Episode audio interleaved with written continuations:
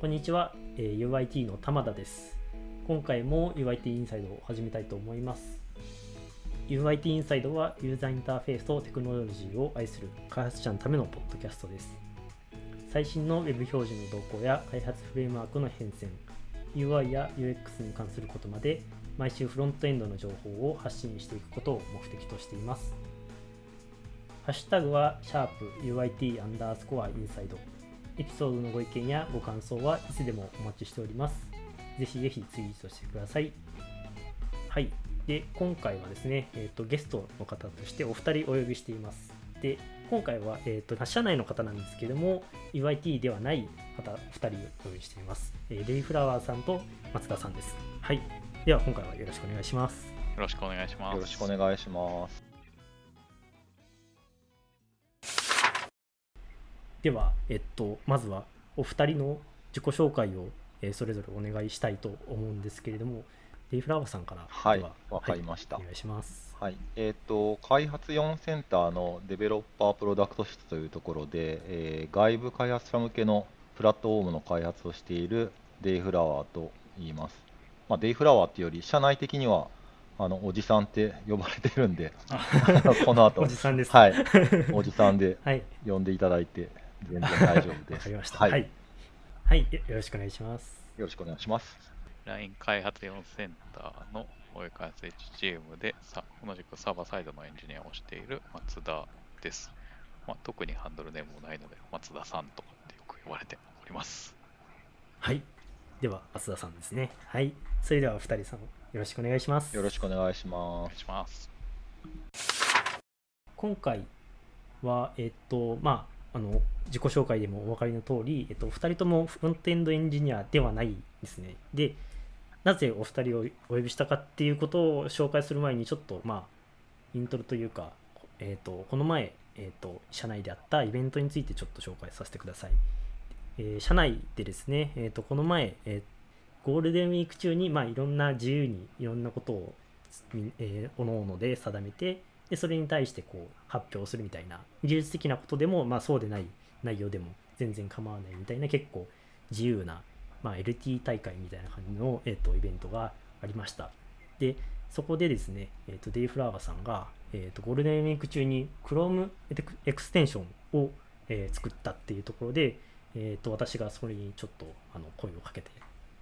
きたという、はい、次第です。ではですねまあ、サーバーサイドエンジニアの方なんですけども、まあ、今回その Chrome エクステンションを作ったということでちょっとじゃあどういったものかっていうのを教えてもらってもいいですか？ねはい、えっと、そうですね、どういうものかっていう以前になぜそもそもその Chrome エクステンションを作ったかっていう、なんかモチベーション的なところを説明させていただきたいんですけど、あの結構、最近、ちょっと自分の、なんだろうな、タスクとしてコードを書くっていうより、なんかそのプロジェクトのドキュメントを書いたり、スペック書いたり、設計したりっていうことが多いんですけど、なんかその時にやっぱ図を入れることになると思うんですけど、その図を書くと、あのなんだろうな、ダイアグラム図とか書くときに、はいはいはい。なんかどうしても例えば A さんと B さんがやり取りしますみたいな図を書いていて、であのうちの会社は Wiki を使ってそういうドキュメント書くんですけど、もともとあの用意されてるあの図があんまりいいものが揃ってないんで、なんかいいものないかなって探してて、うんあのもちろんあのイラスト屋さんとかすごく有名なところもあるんですけど、なんかあれを入れるとどうしてもなんか、なんか社内受け狙ったプレゼンかみたいな感じになっちゃうんで、もうちょっとお堅いやつないかなと思って探してたんですね。そしたらあの、アイコンモノっていうサイトがありまして、なんかそこで6000個以上のなんかモノクロのアイコンがあって、あここのアイコン使いやすそうだなと思って、で調べてみたらなんかしかも利用条件もあのなんかクレジットとか使用条件に違反してない限りはそのクレジットとか許可なしで使えるみたいな感じであこれいいなと思って、あの自分のそのドキュメントの図にバンバン貼ってたんですね。ただなんか今今そのサイトでその図を貼ろうと思う図というかイラストを貼ろうと思うといっぺんダウンロードしてきて貼らなきゃいけないんでちょっとめんどくさいなと思っていて右クリックで簡単にそのイラストをコピーして図に貼れあの、はいウィキに貼れたらいいのにと思ってうまくできないのかなと思ってあの見てみたらまあ Chrome エクステンション作ればそもそもそれできるやんって思ってあの開発したっていうところがモチベーションですね。なので、はい機能的にはそのアイコンモノさんのサイトであのアイコンのページを開いてそこであの別ウィンドウでアイコンが出てくる、えーボタンを出すような拡張になっていてそこで、まあ、自分であのコピーするとそのまま SVG 形式でペロッと、えーウィキの方に貼れるみたいなすごく機能はすごく小さくてあの大したことないっちゃ 大したことないんですけどこれで割とそのドキュメント作成のあのパフォーマンス上がりまくりみたいな感じの、はい、エクステンションを書きましたという感じです。めちゃくちゃ便利そうですね。あの画像が大量にこうダウンロードされる。そうなんですよ、なんか地味に。地味に面倒くさいので、なんか、はい。まあ、自分が使ってて便利だったらいいなと思って一応開発した感じなんですけど、はい、自分自身はすごく便利に使ってます。いやいやなんかモチベーションとしては最高な感じがしますね。ありがとう。自分の 作業のためにっていう。いやでもこれ結構なんですかね便利そうっていうかやっぱりどどうですかね Chrome エクステンションっていうのはこういうさ作業をすごい業務業務の作業とかでもすごいやっぱりよく使われますかね？あ僕はあんまり使わないんですけど、あのもう一人あの参加していらっしゃる松田さんの方がもっと業務に直結したエクステンションを使っ作ってらっしゃるんで、その紹介を聞ければいいなと思ってます。おじゃあ早速ちょっとどんななんかいきなり振ってしまって申し訳ないんですけどもなんかその結構便利 Chrome エクステンションを作られているという噂を聞きまして、はい。えどんな感じですかね？業務では。まあ、うちの会社とかだと、まあよくあると思うんですよ。あのチケット管理システムとあの GitHub っていうのを、まあ、駆使して仕事をしてるんですけど、まあ、よくあるのが、そのチケット番号なんとかを修正しますっていうプルリクをな出て、で、なんか番号だけ書かなくてリンクも貼れやみたいなことを、まあ、自分は思うんですよね。で、あでもせっかはいく番号を発売してるから、なんか番号だけだったらコピーペースト楽だから番号だけでやりたいじゃないですか。で、そういうのあるので、えっと、BTS の番号だけあの GitHub に貼られてたら、それをとりあえずリンクにするっていうのを作ってまして、まあポッドキャストなんで見えないのは承知ですけど、ちょっとここにいるお二人にはちょっと画面共有してもいいですか？はい。こんなものですっていう感じです。どうぞどうぞ。まあ、よくあるのが、あの、LINE-123 みたいなタイトルを使って、あの、はい。プルリクエストをありがちな。投げるんですけれども、えっ、と、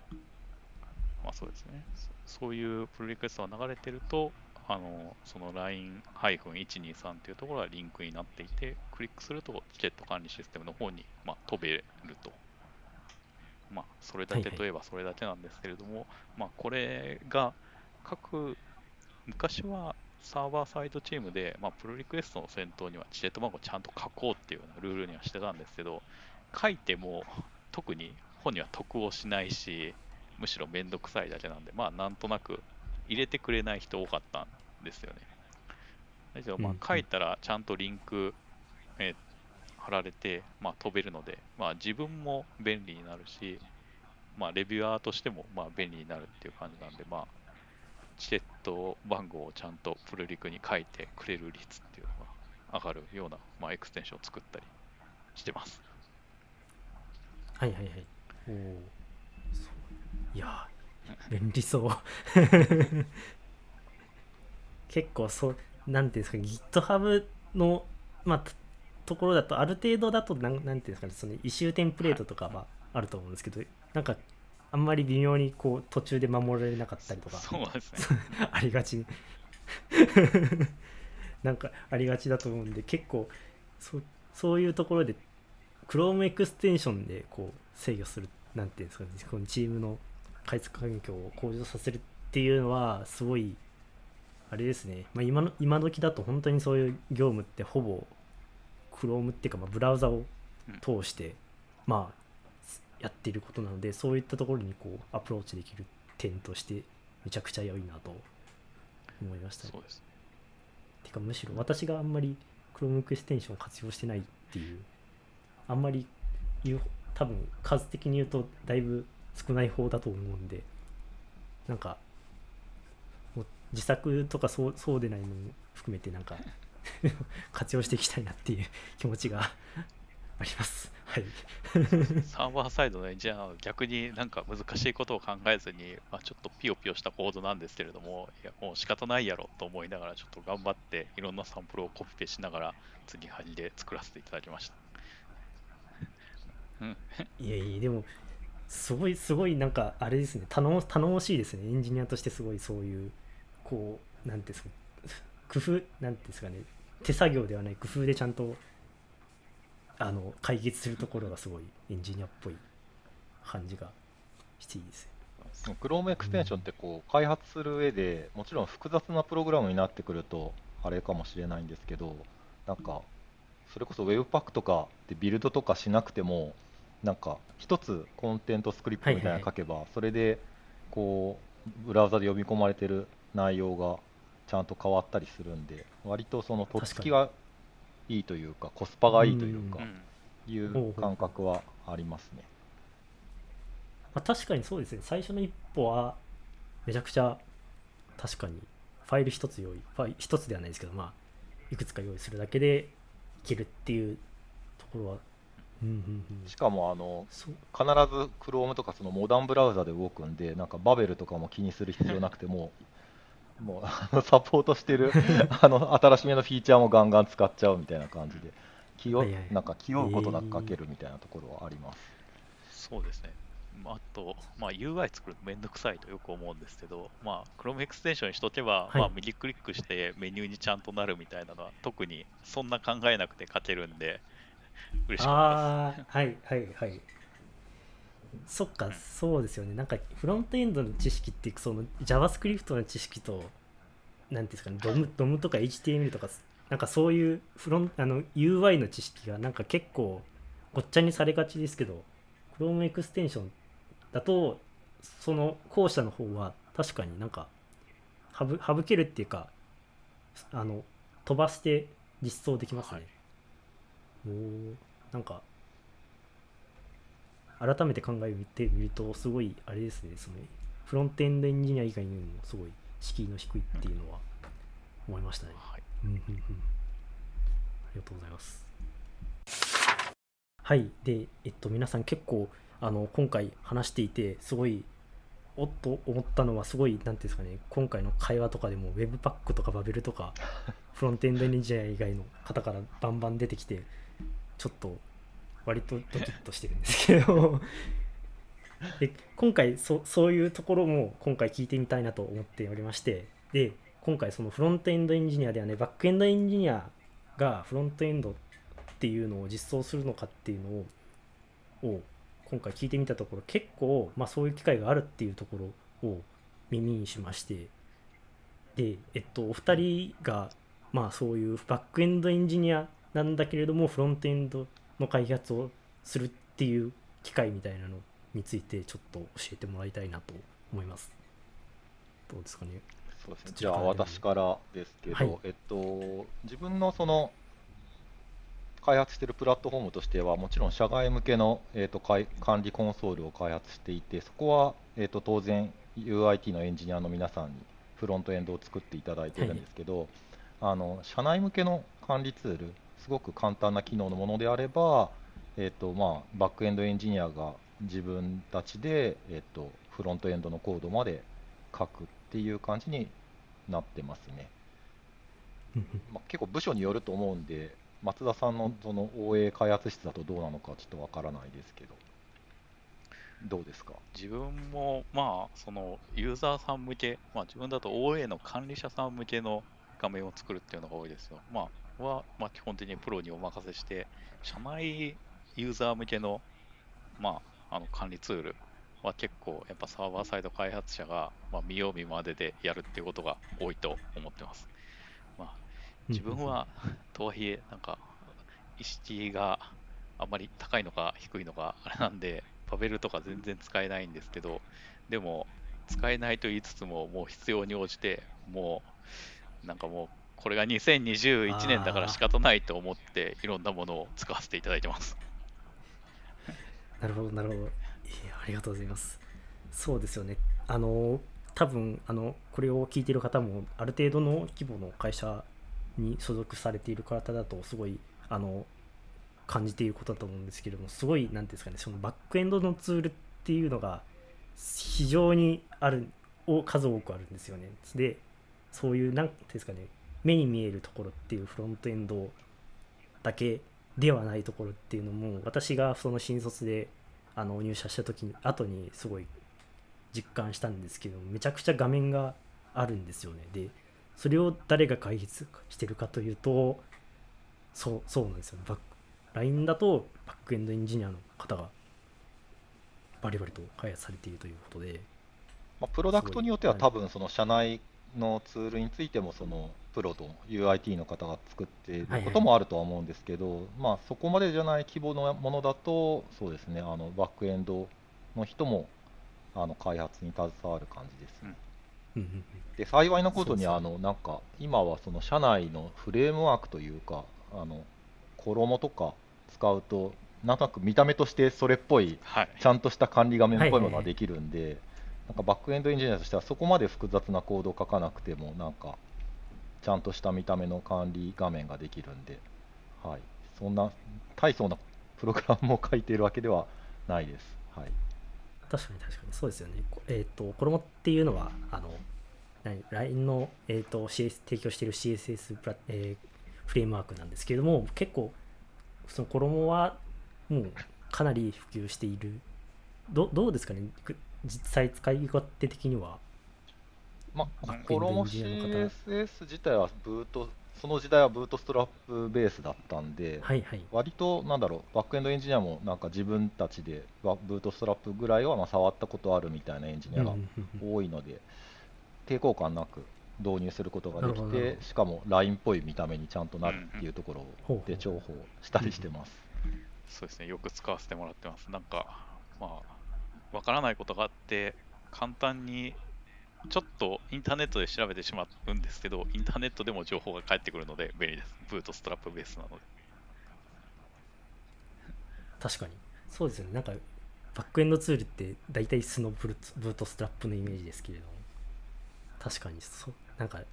LINE っぽい見た目なんですよね。すごい見せられないんですけれども、そう、そういうツールはあります。はい。そうですよね。うん。結構、じゃあ、バリバリ開発されているということで。ああ、でもそこまでバリバリ、なんだろうな。もちろんそのフロントエンジニア、間違えた、えっと、ごめんなさい、バックエンドエンジニアとしての採用を考えたときに、一応もちろん UIT っていうフロントエンドの組織もあって、じゃあバックエンドのエンジニアとして必ずしもフロントエンドの知識を要求するわけにはいかないというか、する必要はないと思っているので、まあ、得意な人はもちろん、そのバックエンドエンジニアだけど、フロントエンドの技術が得意な人は注ぎ込んでくれるといいし、まあ、そうじゃない人はまあ他の人に任せるとかでもいいし、まあ、あるいはそこからさらに苦手な人も学習できる規模感の、そういう規模感のあのなんだろうな機能しかまあ開発してないので、バリバリフロントエンドをやってるというよりは、まあ、そこそこの規模のものをやっているっていう感じですね。まあ、あのフロントエンドを開発されているけれども、まあ、それは適材適所適所というそうですね。まあ、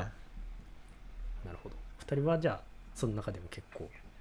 書いていらっいやしゃるいやいやいや、そんなことはないです。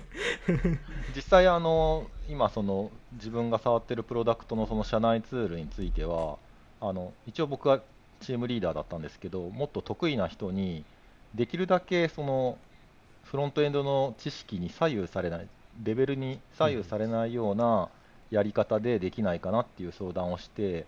これ何年も前になるんですけど、その時はその Vue.js を使っていて、で今も Vue.js 使ってるんですけど、じゃあ、そのビルドシステムというか、Webpack とかをセットアップするのって結構そのバックエンドエンジニアでその知識がない人には辛いんで、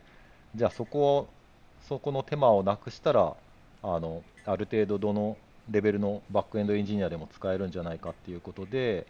その導入当初としては、あの Vue のシングルファイルコンポーネントをこう Webpack でまとめるみたいな SPA のものではなくって機能ごとに画面を分けて全部はい HTML のテンプレートと JavaScript 別に読み込むみたいな形でやるっていう形にしてるんで。うん。なので全然そのはい。僕あ僕自身がすごくバリバリ書いてるっていうよりはそういったより得意な人が引いてくれたレールの上に乗ってあの見よう見まねでそれこそやってコピペして似たような機能があったらコピペして持ってくるみたいな形でやってるだけなので。はい。うんありがとうございます。そうですね。じゃあ、もうちょっとフロントエンドの情報、開発環境みたいなのに突っ込んで聞いてみたいんですけど、さっきさっきの、あの、いや、一応そのフロントエンドのポッドキャストなので、なんか聞いてみたいなという気持ちがあり、いや、もちろんあの知っている範囲で、ね、構わないんですけれども、そういう、なんていうんですかね、ページ単位でその JS を作るみたいなそういうところっていうのは今でもそうなんですかねそれともなんかこういろんなこう技術的なあのいなんていうんですかねそのもうちょっとこう進歩させて言ってるとかなんかこういうトレンドの変わりみたいなのああ、それで言うと、やっぱりその、なんだろう、機能ごとにページを分けちゃうと、やっぱり同じ機能は全部コピペコピペになっちゃうんで、あのテンプレート側もコピペになっちゃうし、まあ、JavaScript 側もコピペになっちゃうんで、ちょっと辛いなと思い始めているところはあります。ただ、そもうすでに書かれたコードがいっぱいあるんで、それをエイヤーで変えていくのも大変なので、一旦は多分今のまま進んでいくのかなと思ってます。ただ、あのなんだろう、その今携わっているプロダクト以外で結構新しい機能を開発するときにその画面のプロトタイプみたいなのを作ることはあるんですけど、そういうときはなんかビューの U ビュー UI、ビュー CLI か。で、はいはいはい。サクッとテンプレートというかサクッと作ってプロトタイプを作ってこういう感じの動きになりますみたいなのを作ったりはすることはありますね。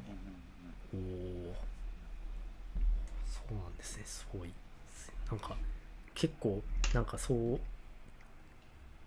もうそれまあい言ってしまえば裏側だけ使わ使われるものなのでなんかそういうコピペ上等みたいなそういうことかと思いきやでも、まあ、本当になんかウェブフロントエンドエンジニアっぽい流れをすごい辿っていってるっていうのは いや、そんなことはないですけど。さ いやんのレベルの高さに僕はすごいなんかびっくりしているというか、なんか俺の話す話せることは何もないと思ってるんですよ。いや、でも結構コピペ上等って本当に悪い話ではなくって、実際に今まであんまり損したことはなくって、その今もさプロダクトではその、はい、損したことはなくって、多分ちゃんとした UIT の人が一から入って、あの入って一から多分書き直したら、ちゃんと構造化されたアプリケーションができるとは思うんですけど、その後じゃあそのバックエンドのエンジニアがメンテナンスしていくときに、ここになんか新しい機能を追加したいって言った場合に、じゃあどこのファイルを触ればいいのかみたいなところが明確にはこう分かりづらいのかなと思ってるんで、なんかコピペはコピペでもちろん、あの良くないところも多いけど、そういった意味ではコピペも悪くないのかなと思っています。はい、で技術的に僕がどうのこうのって話で言うと、単純にこれはあの逆にビューとかのその取り巻く環境がすごくここの数年で進化して、それこそビュー CLI ですっとこう、あの、なんなんですか、あの、ビュー UI でプロジェクトをウィザード形式で作っていくと、もうそれだけでなんかそれっぽいものができるような時代になったんで、それに乗っかってるっていうだけですね。はい、話が2つになっちゃいましたけど。ありがとうございます。いや、でも、あの、前半のとところとかもわ私もすごいあの 共感するところです。特になんかそのバックエンドのツールとかってなんかメンテナンスのこととかももうもちろん考えないといけないですし、ただそれでもその開発のリソースが限られてるみたいな状況でなると全然ありというかむしろそっちの方が私も適しているんじゃないかなという気持ちになりますね。そうですね松田さんとかはどうですかね？なんか OA とかめちゃくちゃそういう系のツールが多そうなさっきのそのあの Chrome エクステンションの話にもでもいいですけどなんかあったりしますか？いや、今のところでは、まあそうですね、やっぱり社内ツールは作るし、まあ、ビューとかも一部使われていたりはするかもしれないですけど、まあ、コピペ上等はやっぱり重要で、まあ、あんまり難しいことはせずに、まあ、あの、なんですかね、まあ、状態は持つし、まあ、社内ツールとはいえ、なんだかんだで、あの、いろんな API を JavaScript のコンテキストから呼ぶんだけど、まあ、サブミットしたら、まあ、一旦ステートリセットして、ページリロードがかかるぐらいの、なんか、そういった、なんか、ノリで作ってます。いや、ほんあ意外に区切りというか仕組み、仕組みは意外に同じだったんですね、OA 側も。そんな感じで、なんか、社内ツールなので、まあ、本当にシングルページアプリケーションでやるぞみたいな、ステート持ちまくるっていう感じではないですね。そうですよね。API でその都度取ればいいっていうのは究極のステート管理ですね、絶対に サーバーサイドとフロントエンドで ステートの乖離が起きないっていう、なんかちょっと高級なテンプレートエンジンを使ってるぐらいな感覚っていうのがだから近いかもしれないあですね。そうですね。うんうんうんうん。なるほどなるほど。何か紹介できたりすることあるのかな。ちょっと難しくて。か JS とか一番書いたので言うと、あの、社内ツールなんだけど、それをまあそのまま API としても使いたいみたいなことがあって、まあ機能としては当然あの、はい。社内の別のサーバーに提供したりする API をはいはい、まあ、ちょっと手元でももちろん試したいけど、そのために何かするのは、毎回何かするのって大変なので、まあ、画面も欲しいけど、あのパスとかとしては2つ作りたく当然なくて、なんかサーバー向けうんの API とか、まあ、そのやっぱり呼び方の流儀とか雰囲気ってあるじゃないですか。で、それと自分のデバッグ用の画面で呼ぶための、まあ、流儀とか雰囲気をなんとか合わせられないかなと思って、結構頑張った記憶はありますね。なんか結局、あったり合わなかったりで、まあ、なんだかんだであの自分から作った管理画面からだと、何が違うっていうと具体的には難しいんですけど、まあ、例えばサーバートゥサーバーの API だと、デリート API って当然、あの、まあ、デリートメソッドで呼ぶんですけど、はい。すごい簡単に自分で画面作るときは、いや、まあ、ポストでデリートしたいみたいなことを思ったりとか、なんか、そうですね。はいはい、はい、ここら辺のミスマッチなんとかならないのかなって思ったりして苦労してた時期はありました。なんか結局そんな結論はなかったんですけうど、ーん。なんかあのフロントエンドの話で言うと最近だとバックエンド・フォー・フロントエンドっていう技術があありましてなんかなんていうんですかねそのさそれこそテンプレートだけみたいな機能をはい。もう一つサーバー用意して、それは本当にフロントエンドの延延長線で開発するでそのバックエンド・フォーなんてフロントエンドのためのバックエンドサーバーみたいなのがそあの直接その API を叩くみたいなそういう技術スタックがあったりとかしてなんかちょっとちょっとずつなんかこうサーバーサイドとフロントエンドの境界がなんか分かりにく分かりにくいっていうかまあまあどっちがどっちがっていうのをこうどっちが持つのかっていうのを侵食し合ってるみたいな感想感想を持ちました。そんな結結論がない。なんかでもそういう話を聞くと、バックエンドエンジニアとしては逆にこう我々の領域も侵侵食されてるんではないかっていう、あの不安みたいなのもちょっとなくもないです。私も全く逆の感想を抱きましたよ。フロントエンドの領域をめっちゃ攻めていってるなと。そうですよね。うん。まあ、一つなんかあの、UIT のアピールっぽい内容になってなってしまうんですけども、最近結構そういうところ、割と UIT でも、なんていうんですかね、課題感として持っていてですね、まあ、そのフラッグエンドのエンジニアがフロントエンドの情報交換みたいなのをやりやすくしたいみたいな要望をこう吸い取りたいというところモチベーションがあってですね。な例えば最近だとまだ始まったのかちょっと分かんないですけどオフィスアワーって言って、まあ、つまりその社内でなんかこういう質問を受け付ける時間帯みたいなのを設定してみたりとか、そういうのをフロントエンドエンジニア以外の人にフロントエンドの知識を提供するみたいなそういう取り組みを始めようとしているという。あそれはどういった質問を受け付ける感じなんですか？あそれこそ Webpack のセットアップとかあそういうえーところを、はい、想定してますね。なんか、なんで、多分ももう少し時間が経てば状況が好転するのかなと期待しています。私も、へーでもバックエンドエンジニアとしては、なんかどっちかっていうとその、まあ、もちろん技術的なところも知りたいんですけど、なんかフロントエンジニアとしては、こういった API の設計の方が嬉しいとか、そういう方を知りたいかなみたいな逆。なるほど、なるほどです。なんかはいはいはいはい。インターナル API でサーバートゥーサーバーで呼び出す場合は、なんかこういうなんかエンティティの設計でこういう API の分け方でっていう、なんかまあ、大体みんな共通した意識があるんですけど、やっぱりそのフロント向けって、やっぱりなんだろうな、ビューに直結してる部分があるんで、なんか完全にそのサーバートゥーサーバーのつもりで設計すると、実はフロントエンドにとっては、あの辛い、うん頑張んなきゃいけなくて辛いから、本当はこういう風に渡してくれると嬉しいみたいな、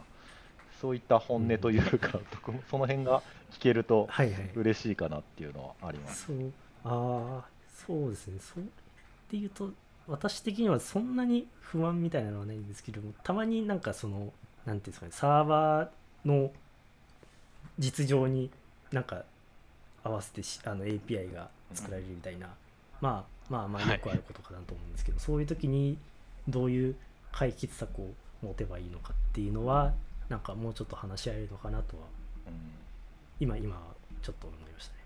なんか一つの画面作るためにうんサーバーの API をなんか100回叩かなきゃいけないみたいな設計をすると多分はいはい。フロントエンドとしては困るんだろうなみたいないうところはあってこれでも Web フロントエンドに限らず多分ネイティブアプリの場合もそうだと思うんでうんうんうん。問題意識は似てるところはあるのかもしれないですけど、まあ、それこそ、まあ、GRPC とかうん。あのグラフ QL とかうん。入ってると思うんで、まあでもそういうところっていうのはやっぱりなんかこう規模が会社の規模が大きくなっていくとこうどんどんとまあコミュニケーションを取りづらい環境になっていってるのかなっていうのは そういうまあでもそれを解決するために動きをしてしているというところですね。なんか今ちょっと話出ましたけど、まあ、グラフ QL はともかく、なんかそのまあ gRPC とか、うちの会社だと Swift とかも、まあよくよくあるんですけど、まあ、フロントエンド的には、なんかどどうなんですか？ね。なんかサーバーサイド的には、もし REST じゃなくて、Swift gRPC で脱製して、それで画面作ってもらえるなら、ちょっと興味があるというか、やってみたい感じはしていて。はいはい。なるほど。私はめっちゃモチベーション高いですけど。すごい。えー、すごい。じゃあ新機能は JRPC かな。あれ玉田さんも OA の開発をやってらっしゃるんでしたっけ？あそうですね。はい。なるほどおい。じゃあ新機能はぜひうん gRPC で この場で決まってしまった。うんうんうん。まあなんか今今この30分でももう話が出たぐらいなんでもっとコミュニケーションした方がいいっていうのは。そうですね。ぜひ。そうそうです しれないですね。なかなか規模の大きいところになると、途中から変えるっていうのが難しいけど、まあ、それをやっていかなきゃ、なんか前には進めないので、なんかまたできればなと思います。そうですよね。うーん。なんかタイミングがあればという、はい 感じになってしまうんですけど、